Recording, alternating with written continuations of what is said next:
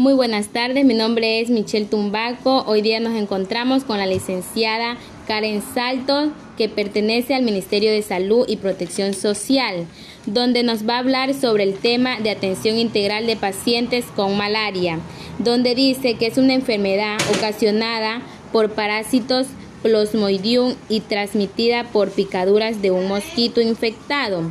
La gravedad de la malaria depende de la especie de Plasmodium.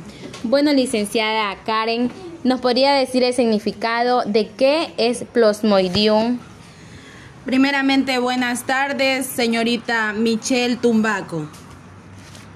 En sí, el Plasmodium es un conjunto de parásitos que causa las enfermedades de la malaria. Se trata de parásitos de tipo intracelulares que se multiplican dentro del organismo de la, de la picadura infectada.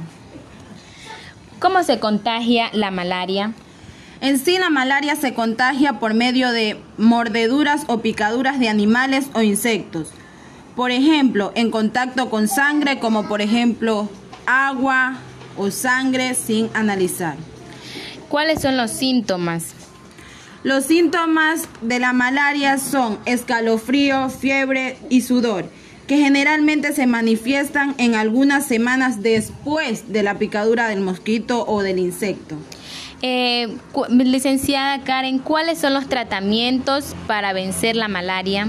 El tratamiento consiste en antiparasitarios y se tiene que utilizar fármacos preventivos ante y durante hasta que se sienta mejor el paciente.